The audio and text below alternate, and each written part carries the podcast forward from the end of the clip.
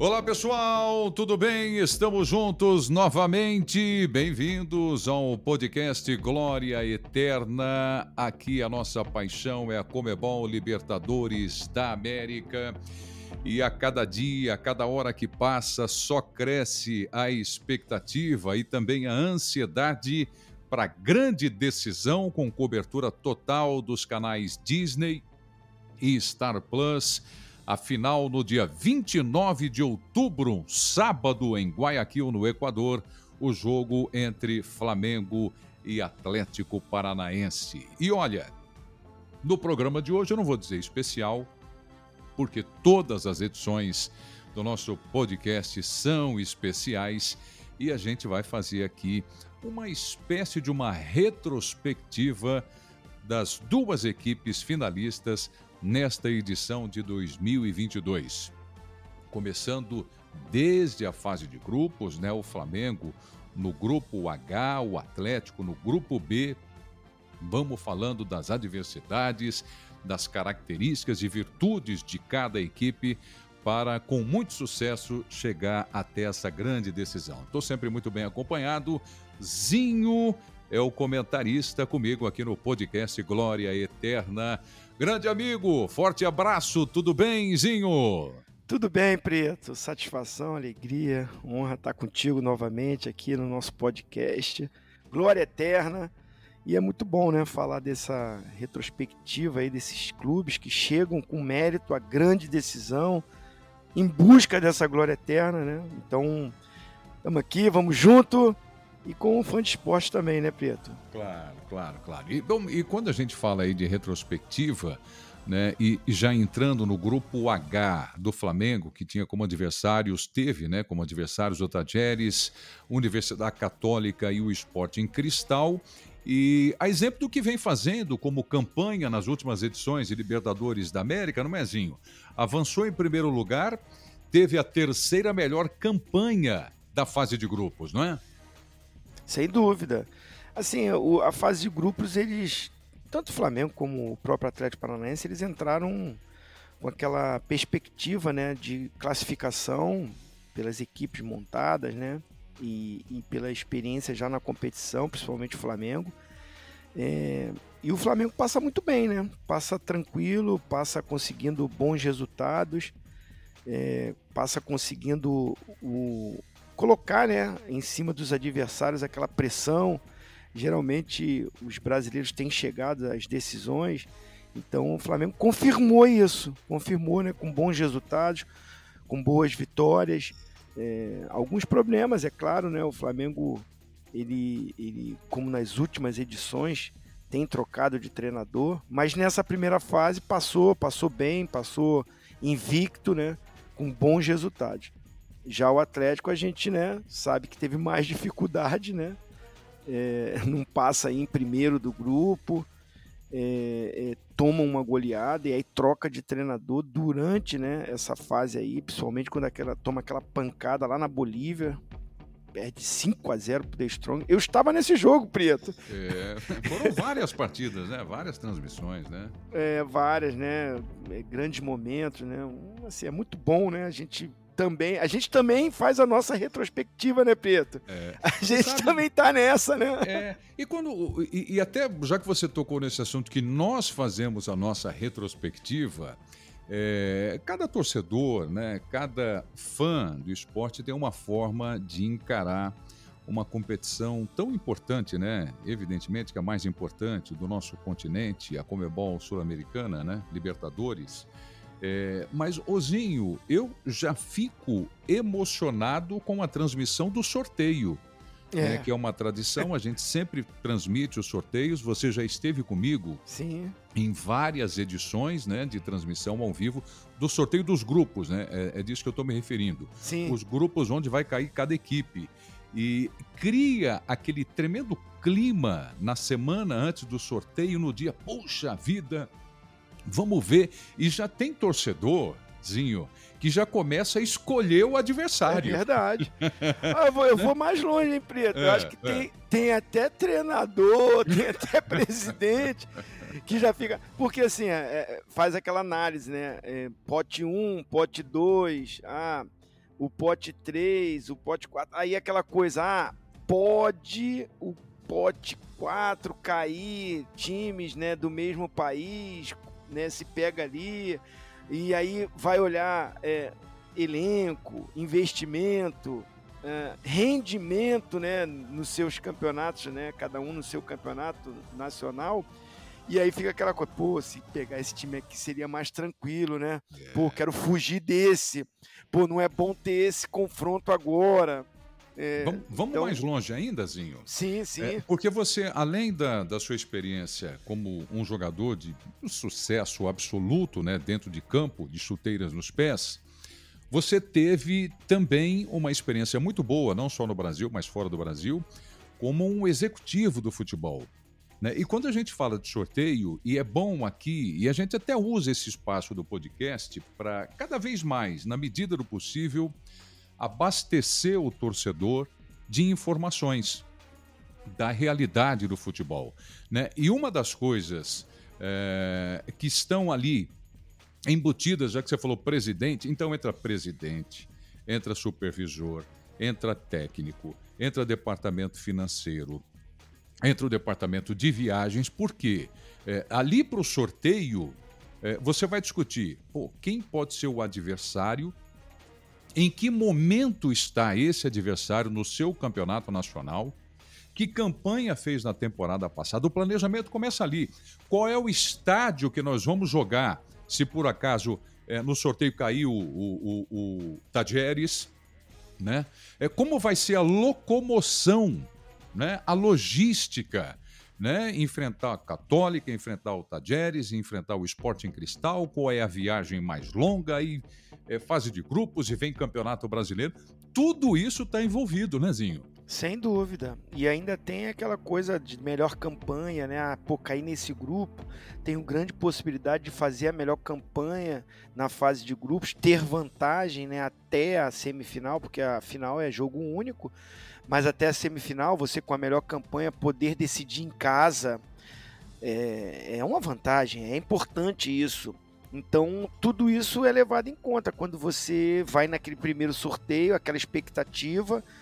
Uh, é, assim, a parte financeira que você tocou né, para o executivo, né, no caso que eu exerci essa função né, de gerente de futebol, diretor de futebol, você também pensa que é, a possibilidade de cada na primeira fase já tem, já tem garantido ali que você vai jogar, né? Os, os três jogos em casa, então tem renda, é, tem, tem a, a, a, verba já destinada da Comembol para essas equipes, mas você passando, vai passando de fase, premiações, aí você, você fica em primeiro. É, ou teve essa melhor campanha. Já ficando em primeiro, você vai pegar o primeiro jogo em casa, o segundo jogo em casa, né, nas oitavas mas tendo a melhor campanha, você já planeja aquela coisa de sempre decidir em casa, ah, é, até administrar, organizar, ter a gestão do seu elenco, porque tem outras competições que a sua equipe disputa, contra quem você jogou, pô, vou decidir em casa, a viagem é longa. Então tudo isso conta muito, né, Preto? É, é, é. Bom, vamos fazer o seguinte, vamos debruçar um pouco aqui em cada grupo, né, do, do Flamengo e do Atlético. Então a gente, como começamos falando aqui do grupo do Flamengo e falei aqui dos adversários, é, vamos lembrar que é, foram 15 gols marcados e 6 sofridos, e a exemplo do que aconteceu em 2019, né? Tendo o, o Abel Braga e o Jorge Jesus, 2020, dois técnicos também, né? O Domi quando chegou e o Rogério Ceni, depois 2021, o Rogério Ceni e o Renato Portaluppi assumindo a equipe. E mais uma vez, né, por mais que a gente fale de planejamento né, e de busca do time legal, o, o, o elenco fechadinho, com o mesmo técnico, mas acontece a mesma coisa, Zinho. Paulo Souza começa e Dorival Júnior assume o time. É, é, é, aquilo que a gente vinha falando, né? Tem essa parte aí, mas ela tá muito pautado também, né, Prieto? com, é, eu acho que esses treinadores né, aí, né, acho não, né, é, relembrando, né, fazendo a retrospectiva, a troca não é muito nem pela Libertadores, porque a campanha nesses anos aí, 2019, o Flamengo foi campeão, né? 2020, é, Domi sai, entra Rogério. 2021, Flamengo chega novamente à decisão com o Renato, mas o Rogério que inicia. E agora, mais uma vez, né? Começa o Paulo Souza e está na final novamente o Flamengo com Dorival Júnior. Mas isso é muito também pelas outras competições, né? O acúmulo de competições, aí não vai bem no Campeonato Brasileiro, aí tem a Copa do Brasil, de repente cai antes. Se a gente for relembrar, né? A, a um rendimento nesse início de temporada, com tantas competições, com tantos jogos, que juntam várias competições, e, e não é nem pela fase de grupos, não é nem pelo que tem desempenhado na Libertadores, na Comebol Libertadores. É muito pela cobrança que existe no Brasil, né? pelo aquele imediatismo né? do resultado. É, você não vai bem em uma competição, já tem o medo assim de influenciar na mais importante, que é a Comebol Libertadores. Então os dirigentes, às vezes assim, tomam uma atitude né, de troca é, para que não chegue esse momento ruim de outras competições, no caso a Copa do Brasil ou o próprio Campeonato Brasileiro, naquela que é a cobiçada, a desejada, a que é mais é, é, importante né, na visão do torcedor, do, do, do, da comissão técnica, da diretoria, que é a Comebol Libertadores. Então esses treinadores até caíram muito pelo receio de um não bom rendimento na Libertadores através de uma fase ruim em outra competição. E acaba que assim, infelizmente, eu, eu, eu vou falar isso com muita tristeza, Preto. Hum. Infelizmente, é, você vê, saiu o Abel, entrou Jesus, o Flamengo foi campeão da Libertadores, da Comebol Libertadores. É, o Rogério caiu, se não me engano, foi pro Racing no Maracanã na disputa de pênaltis. E o, e o, e o Rogério, quando sai, entra o Renato, o Flamengo vai à decisão novamente. E agora, mais uma vez, está na decisão. Então, é, acaba que é um é, argumento que esses dirigentes, ou quem toma essa decisão, na troca, que eles têm, ah, tá vendo? Se eu não tivesse trocado, o resultado na Copa do Brasil foi ruim, o início do Brasileirão não foi muito bom. Ah, se eu deixo, podia acarretar, influenciar na Libertadores, e eu troquei e chegou. E Acertei. É, infelizmente. Eu falo isso com tristeza, né? É, é. Bom, mas vamos fazer o seguinte. É, retrospectiva é recordar. Então vamos lá, o primeiro gol na atual edição do Flamengo, Bruno Henrique. Estava inteiro, Bruno Henrique, na vitória do Flamengo por 2 a 0 diante do Sporting Cristal. Mas o jogo segue, o Ilharão deu o tapa, tocou, Mateuzinho, cruzamento do outro lado, Bruno Henrique, faz barulho, nação! Gol!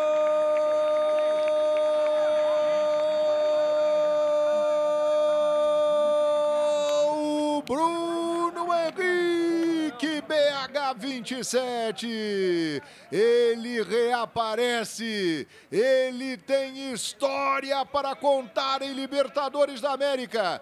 Não foi um cruzamento, foi um passe do Mateuzinho e Bruno Henrique conferiu. Ele vira um monstro na Libertadores da América. Bruno Henrique. É, e assim começou a caminhada do Flamengo com o Bruno Henrique. Uma pena, né, para o Bruno, para o time, para o torcedor. Perder ele aí no meio da competição faz muita falta para a equipe do Flamengo, mas enfim, com um grande sucesso de trabalho aí com o Dorival Júnior agora está na decisão da Libertadores da América. E o Furacão, fase de grupos, tem troca de técnico também? Tem, estava no grupo B com Libertar, The Strongest e Caracas avançou em segundo lugar com os mesmos 10 pontos do líder Libertar. Bom, o Atlético Paranaense venceu os três jogos em casa, agora fora mais difícil, né? Perdeu para o Libertar por 2 a 0 e tomou uma goleada 5 a 0 para o Strongest e depois contra o Caracas o empate por 0 a 0. Troca de técnico também a saída do Carilli para a chegada do Felipãozinho.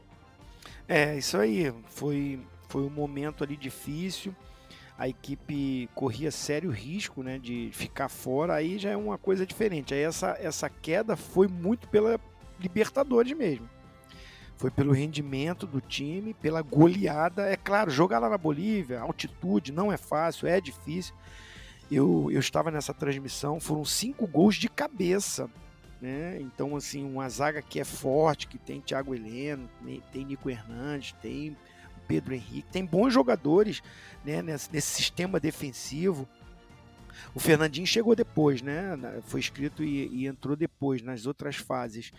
Ah, mas tinha o Moura ali, que também é um bom é, volante, né? um jogador bom na jogada aérea. Pablo, que volta como atacante, também compõe esse sistema, mas tomou uma goleada e nessa pressão e nessa cobrança cai o Carilli e, e, e, rapidamente chega o Filipão na, na reta final, né? Naqueles jo últimos jogos dessa fase de grupo. E é o Filipão com a sua experiência, né, de Libertadores, de campeão de Libertadores pelo Grêmio, pelo Palmeiras, estava com ele nessa conquista do Palmeiras. É um cara que tem a gestão, que sabe jogar essa competição, que é bom no mata-mata. E assim, a fase de grupos, claro, que tem essa possibilidade, né? Porque aí você joga todo mundo contra todo mundo, ida e volta. E o Filipão usou bem isso, usou o mando de campo, usou os jogos em casa, encontrou um time e foi muito forte na reta final conseguiu uma classificação importantíssima, heróica ali. Ficou em segundo lugar, mas batendo de frente com o Libertar, né? Foram os, os grandes jogos, as grandes decisões. E aí passa e aí ganha fôlego, né? Ganha moral, ganha confiança para ir jogar as oitavas. É, Ozinho, falando do Filipão, né, que você foi campeão, trabalhou com ele é, naquela campanha de 1999, na conquista do Palmeiras. É, mata uma curiosidade aqui, Ozinho. Uh, o time está na decisão, né? E agora fica esperando aí até o dia 29 de outubro pela grande final lá em Guayaquil, no Equador. E você conhecendo o Felipão, é, como é que ele deve estar trabalhando a equipe do Atlético neste momento? Por exemplo, hoje, nós estamos aqui fazendo podcast a semana inteira é, na expectativa, como eu já falei, na ansiedade pela decisão. Mas o Filipão, como é que ele trabalha o, o elencozinho? Como é que é o bate-papo do dia a dia? Ó, ó, é concentrado no Brasileirão? Não, agora só se fala em campeonato brasileiro. É, vamos poupar uma questão emocional do time, dos jogadores com relação a Libertadores da América. Ou não? Esse é um tema, é uma pauta que está no dia a dia. Falar sobre Libertadores, de preparo, de ensaio, de treino. Como é que funciona a, a, a expectativa e o trabalho do Filipão há tantos dias de uma decisão tão importantezinho?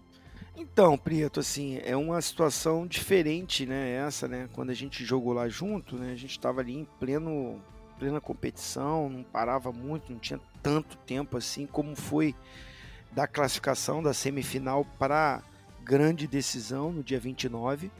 É, mas assim, eu vi, escutei, né, algumas entrevistas do Filipão, o comportamento dele, vendo alguns jogos também do Atlético pós-classificação. O Atlético oscilou, caiu de produção, perdeu algumas partidas, é, ficou um tempo sem, sem vitória. E eu vi o Filipão e eu voltei no tempo, né? A, a minha retrospectiva, né? De, de comentarista para voltando atrás no tempo de jogador. E eu falei, cara, parece que foi ontem que o Filipão fazia isso com a gente lá. Ele, na própria coletiva, ele já chamava atenção, ele já colocava uma responsabilidade, ele já né, cobrava dos atletas, porque eu vi que teve um jogo, se não me engano, foi contra o Santos na Vila Belmiro, que o Santos vence, e ele fala, ó, com esse marasmo aí, com essa nhaca aí, não vai dar não.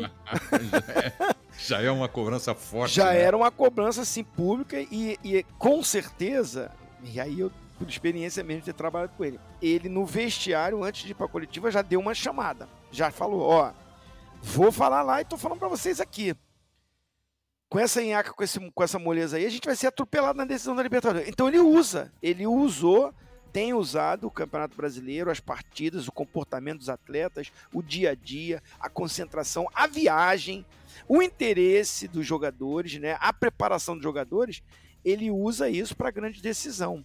Então é claro que ele também visa o Campeonato Brasileiro, porque se eu não ganhar a Libertadores, eu tenho que estar bem colocado para me garantir na próxima Libertadores. Sem dúvida né, um foco ali também nesse objetivo. Mas para ser campeão brasileiro, sabe que não dá mais. Não dava mais para alcançar o Palmeiras. Mas o que, que ele usa? Muito comprometimento, muita, muita, muito foco, muita concentração em objetivo de vencer para o Campeonato Brasileiro ficar numa boa colocação, mas principalmente pensando na grande decisão. Tanto é que depois ele dá uma outra entrevista que o time é cobrado quando não vence em casa e a torcida cobra. E aí ele fala o que na, na, na, na preleção? Ó, vou lá defender vocês, hein? Lembra que eu cobrei de vocês? Mas eu também defendo. Agora a torcida pegou no pé, aí ele foi lá e falou: Ó, a torcida não tá feliz, não? Eu tô feliz, eu tô satisfeito. O time tá na decisão, pô, não vou ficar feliz? Eu vou jogar a decisão da, da Libertadores, da Comebol Libertadores. Então, assim, ele... Ele trabalha no dia a dia, né? Ah, sim, trabalha muito, trabalha muito, é muito experiente. E ele usou muito é, o último jogo agora, o clássico, em casa contra o Curitiba. Vencer esse jogo, vencer bem, arena lotada. Tenho certeza que no vestiário ele deve ter falado o seguinte é com esse espírito que eu quero. É, é com esse poder de concentração. Ele remete que eu de novo, né? Ah, sim. Aí ele vai pros caras e falou: ó, é clássico. Ah, o time do Flamengo é melhor do que o do Curitiba, é, mas ganhar um clássico, vencer, conseguir os pontos, ficar bem na tabela. Nós estamos preparados, nós estamos prontos, vamos pro jogo, acredita. Ah, ele fala, ele mexe com o emocional dos caras. É isso, que bom. E a gente vai vivendo aqui no podcast, a gente já vai vivendo essa decisão entre Flamengo e Atlético Paranaense no dia 29 de outubro, com a cobertura total dos canais ESPN e Star Plus. Vamos para as oitavas de final agora, Zinho? Vamos. Bora. Então vamos lá, Flamengo, vitória por 1 a 0 sobre o Tolima, fora de casa na ida, né? Foi o último jogo do Andrés Pereira, que inclusive marcou esse gol na vitória. E no jogo de volta, a super goleada 7 a 1 no Maracanã. E o Pedro deitou e rolou nesta partida. Então, antes do comentário do Zinho, vamos lá na goleada sobre o Tolima. Pedro botando lá dentro.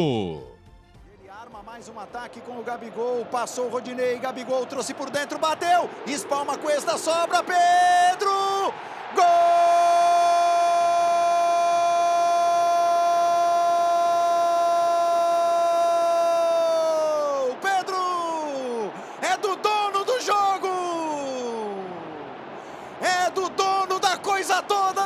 Noite de quarta-feira no Maracanã. Quatro vezes Pedro, sete vezes Flamengo. Pedro de novo, ele não para aproveitando o rebote do goleiro. A batida do Gabigol foi bonita. O goleiro Cuesta fez o que pôde. Ele rebate. A arbitragem vê posição legal e era muito legal a posição do Pedro. Chegou tocando, ela devagarinho, ainda belisca o Cuesta. Vai mansamente pro fundo do gol do Tolima. On fire. Quatro vezes. Pedro neles, Pedro neles, Pedro neles, Pedro neles. Sete para o Flamengo arrasador. Vai pra dentro, Pedro. Ah, ô, ô os caras vão puxar a nossa orelha, vão puxar a minha, porque eu vou começar aqui a ser indisciplinado. e você é meu parceiro, você vai ser indisciplinado, você tem que vir comigo. Ah, vou contigo, você é tô contigo. não, não dá pra não sei nem o que é, mas eu tô contigo. é comigo. Não... não dá pra não pensar em Copa do Mundo, hein, Dinho? Ah, eu na hora aí, eu já tava vendo. Ô, Pedro, demais, demais, demais. Não, né? demais, né? demais. Carimbou, né? Essa, Carimbou, né? né? É, Carimbou, é. né? Assim, tinha mesmo de comissão técnica. Não lembro se era o Tite que estava no Maracanã nesse dia, mas tinha é, é, componente né, da comissão técnica da seleção assistindo o jogo.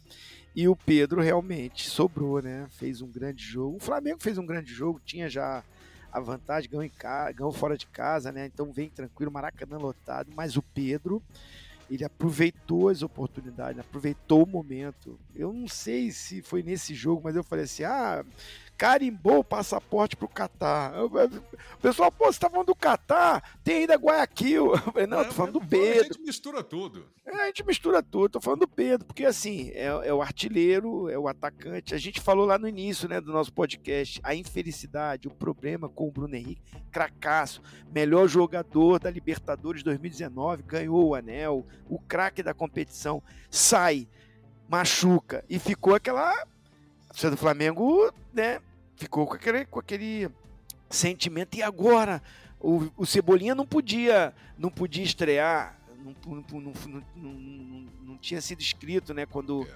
o Bruno Henrique tá fora. Aí o Dorival consegue encaixar um modelo de jogo, colocando o Pedro para jogar com o Gabigol, que todo mundo, ah, não dá para jogar, não dá para jogar. ano passado, a temporada passada, é a discussão, a base de discussão do ataque do Flamengo era essa. É. Né? É. Ah, mas não, não dá, não dá. Gabigol e Pedro juntos não dá, não. Não dá, né, Zinho? E não dá, né? Não dá e deu. aí tá aí a gente indisciplinado, nós somos indisciplinados. O Pedro está junto com o Gabigol. O Gabigol tá jogando para mim mais do que jogava antes, porque agora ele é muito mais é, participativo, é um versátil, cara que né? é, é versátil, que, que, que, encaixou com o Pedro, que mudou o posicionamento, mas teve essa humildade de se dedicar também ao, ao, ao, ao time, e isso é motivo de eu toda hora estar elogiando o Gabigol, porque quando merece a gente tem que estar elogiando. E o Pedro sobrando, fazendo gols, é o artilheiro, concorrendo a melhor jogador da Libertadores, né? Ele pelo lado do Flamengo aí, claro, sempre com o debochado Arrascaeta também.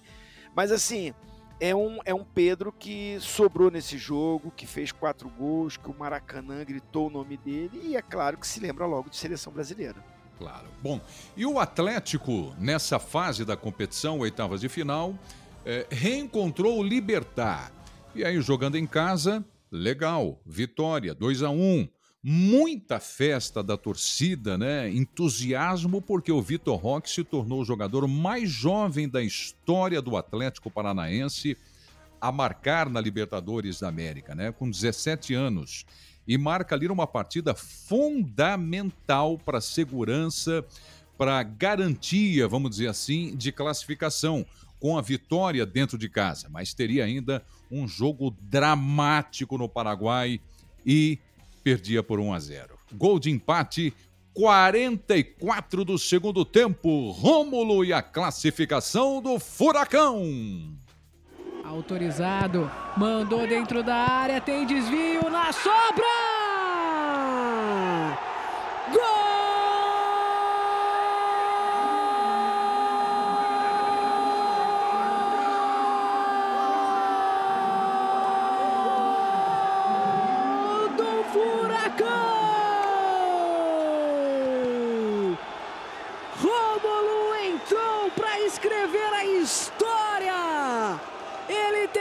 Cabeça não deu num retorno, mandou pro fundo da rede.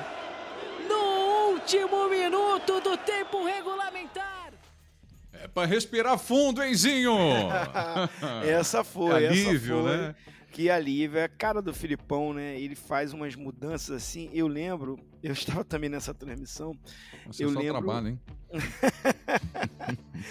eu lembro que eu dei uma cornetadinha, né? É, porque, se não me engano, o Rômulo. No, no Filipão? É, é porque assim, ele, se não me engano, ele tira o Vitor Roque desse jogo, né? E, e, eu falei que assim, não a entrada do Rômulo, mas a saída do, do Vitor Roque, porque o Vitor Roque era o único que segurava a defesa lá na frente. O garoto tem personalidade, o garoto vai para cima, o garoto segura mesmo, peita, não tem medo né? E é Libertadores, é lá no Paraguai, já joguei lá, não é fácil não, os caras pressionam. Então, é, é, mas é o Filipão, né? O cara é muito experiente, sabe o que A vida que de comentarista não é fácil, é, não. E, ele, e, ele, e, e, ele botou o cara que é grandão, porque, assim, naquele sufoco, o que, que ele tinha para fazer? Aquela jogada que o Filipão ama, né? Que ele fazia com Oséias no Palmeiras, que ele fazia com com o Jardel no Grêmio, o centroavantão da área, grandão, para aquelas bolas cruzadas, porque final de jogo é a verdade assim, para você construir, para você tra trabalhar, tocar a bola, infiltrar, entrar, fica muito mais difícil que os times baixam as linhas, é momentos finais, fecha, estaciona aquele ônibus na frente, fica difícil. E ele coloca o Rômulo para isso, e o Rômulo vai lá e faz e guarda e dá essa classificação heróica né, no finalzinho, bem estilo Filipão, para o Atlético passar de fase. É, e quartas de final da Libertadores. O Flamengo, vitória sobre o Corinthians, aí clássico brasileiro, né? 2 a 0 em São Paulo, uma tremenda atuação, né, da equipe do Flamengo. E na volta o Corinthians deu um pouquinho mais de trabalho, né? Mas ainda assim, 1 a 0 no Maracanã, mais uma vez com o brilho de Pedro e Arrascaeta. Zinho. Ah, foi. Esse eu não estava trabalhando. Ah, esse, esse, ninguém trabalhou. É, mas assim, grande jogo, grande clássico, grande confronto, né? Essas equipes que é, são as duas maiores torcidas do Brasil, mas por incrível que pareça, não, não tem tantas decisões, né? Agora está tá acontecendo mais. E foi uma grande decisão. O, Mara, o Maracanã, né? O Flamengo vem com a vantagem. É, foi o grande favorito, vivia, vivia o melhor momento. O Corinthians tinha problemas, né? Jogadores é, voltando de contusão.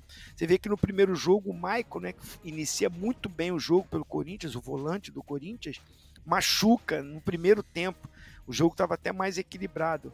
E aí a saída dele eu acho que desmonta um pouco ali aquele sistema de construção e de marcação do meio-campo do Corinthians, onde cresce Everton Ribeiro, Arrascaeta, e é o Arrascaeta que faz aquele primeiro gol polêmico, bate na mão, não bate na mão, sobra para ele, ele faz um golaço, né, para conseguir vencer o Cássio não é fácil, que é um cracaço no gol, né, um dos melhores goleiros do futebol brasileiro, para mim o maior da história do Corinthians. E o Flamengo vencendo traz essa vantagem e confirma no Maracanã. Um jogo também que, assim, quem, quem assistiu esse jogo uhum. foi equilibrado. Assim, o Flamengo é. posse de bola, o Flamengo comanda o jogo. O jogo do Maracanã, né? É, o jogo do Maracanã. O Flamengo tem aquela coisa de ter a posse e se impõe, mas o Corinthians, na sua estratégia, sai nos contra-ataques fortes e incomoda. Mas assim, aí tem, como você falou, Pedro, o brilho do Arrascaeta, são jogadores diferentes que decidem, né? E traz essa classificação para o Flamengo. É, e já o Atlético, nas quartas, teve o Estudiantes de La Plata como adversário. E pela primeira vez, ao contrário do que eu vinha chamando a atenção aqui, fase de grupos e tudo mais, oitavas, não venceu em casa. Né? Saiu de um empate por 0 a 0 e na volta a vitória, mais um sufoco, gol sobre Estudiantes em La Plata aos 50 do segundo tempo. Sabe aquela história, né? Aquela expressão, a máxima. Aos 45, né? Do segundo não, aos 50 do segundo tempo. E o garoto estava lá. Vitor Roque. 1 a 0. Vamos ao gol do garotão Vitor Roque. Último ataque. Olha aí o furacão. Terans leva a bola aqui pro cantinho. No drible, passou, levou, rolou para trás. Vitinho escora, cruza, é agora, cabeçada é gol!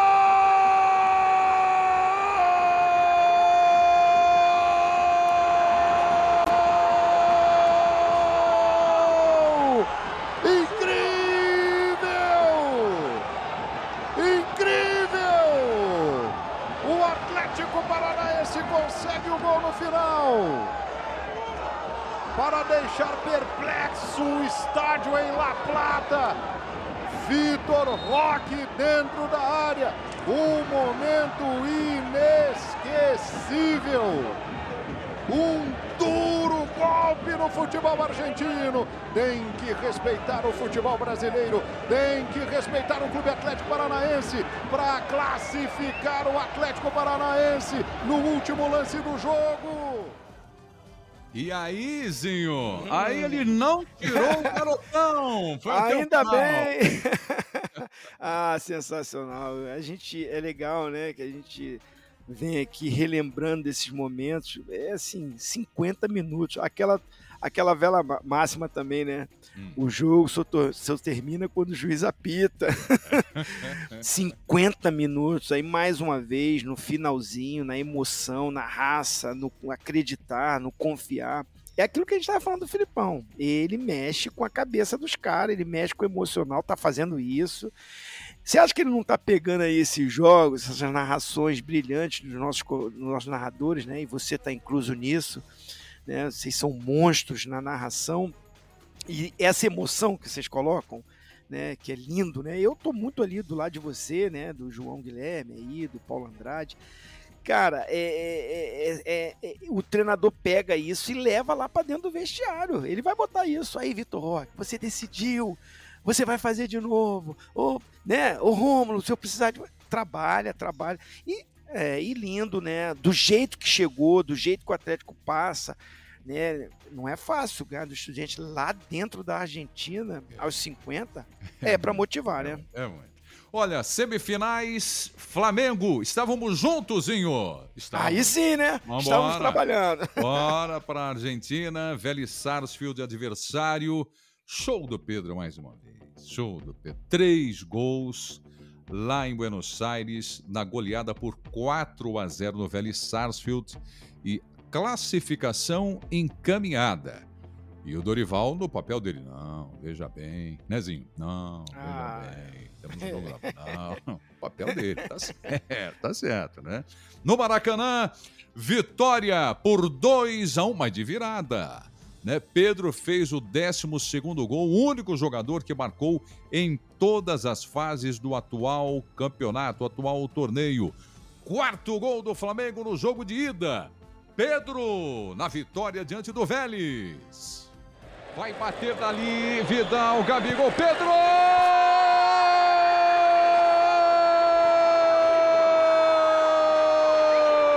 Mais um dele, Pedro!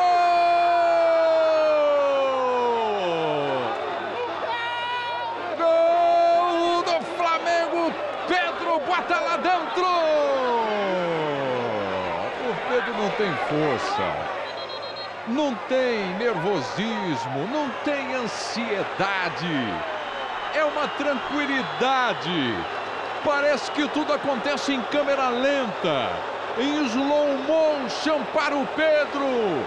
Ele é demais. É impossível, Pedro.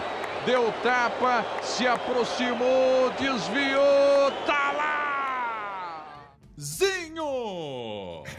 Você é demais, Preto!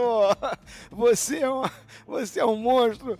Muito bom, né, estar com você nesses momentos, assim, é história, né? O Pedro mais uma vez sendo decisivo, fazendo vários gols, é, sendo aquele jogador que é, a gente está aqui falando, misturando as coisas, mas é verdade, né? Essa grande. É, a gente está misturando porque a Libertadores, a Comebol Libertadores, especialmente para o Pedro, que tem aí, faz o seu 12 gol, marca em todas as fases. É, é, carimbou ele.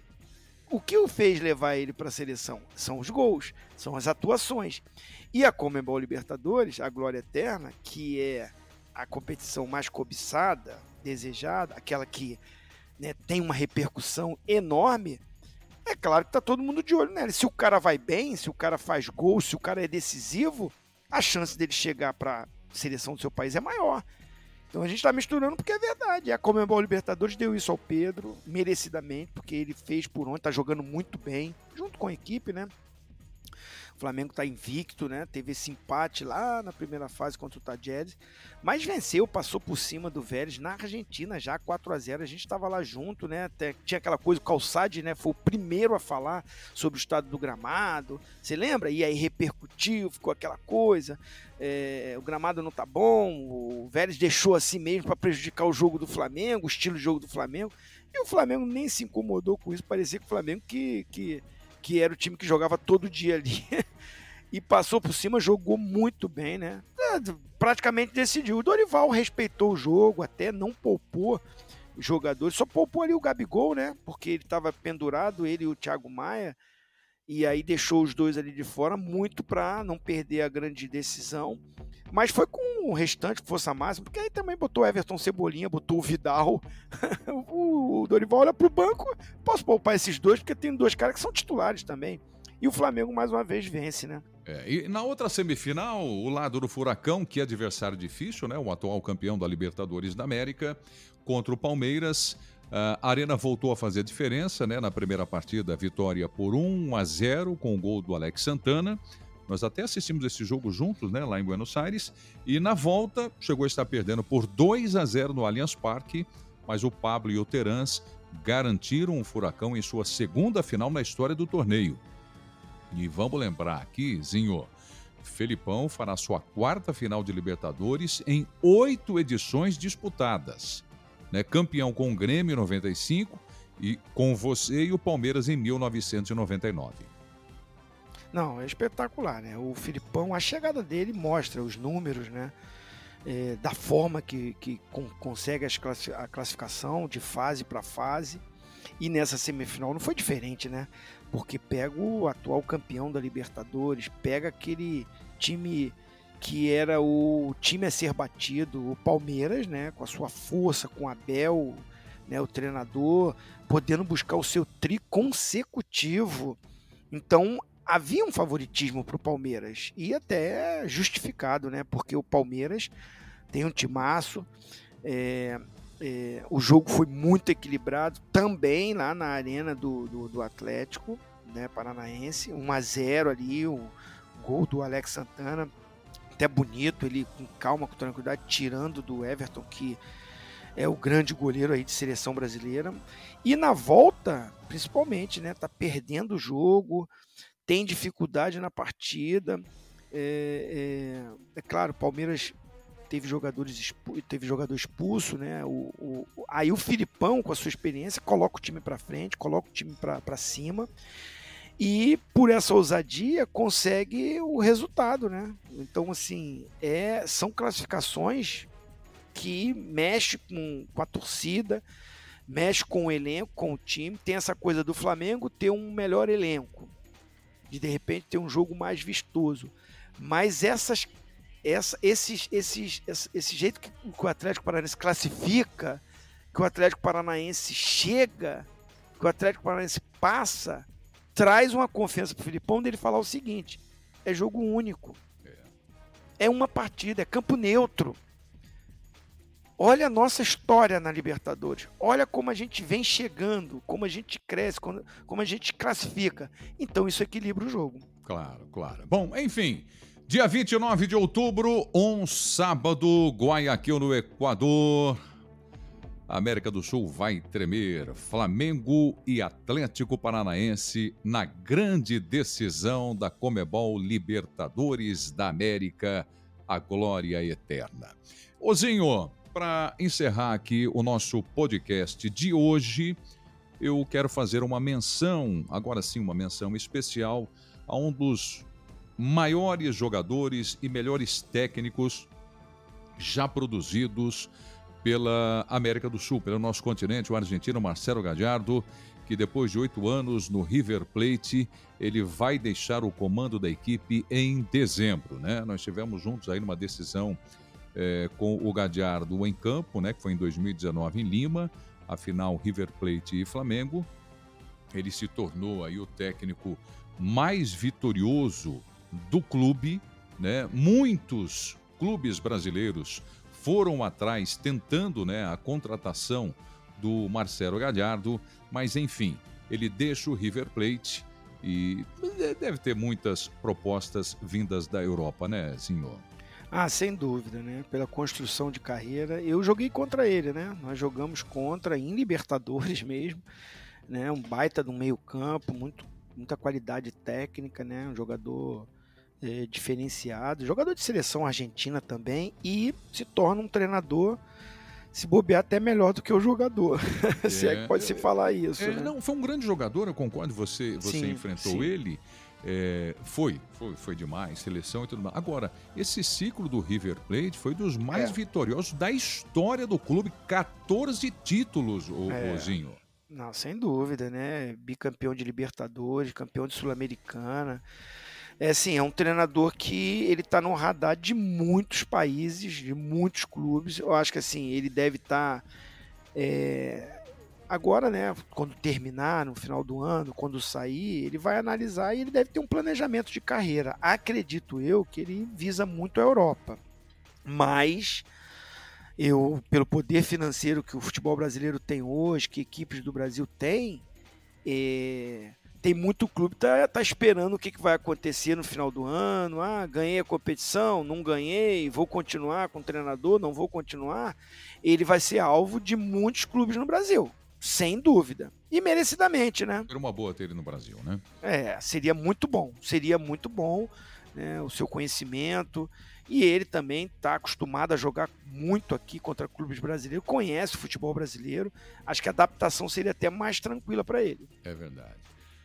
Amigo, Tetra, valeu pela tabelinha, hein? Ah, mais uma, né? Mais uma. é gol na certa, meu parceiro. É, vai para dentrozinho. Até a próxima, meu amigo. Forte abraçozinho. Abração, meu irmão. Abraço ao fã de esporte. Foi um prazer novamente, Prieto. Valeu, pessoal do podcast Glória Eterna. Muitíssimo obrigado mais uma vez pela companhia e até a próxima. Tchau, pessoal.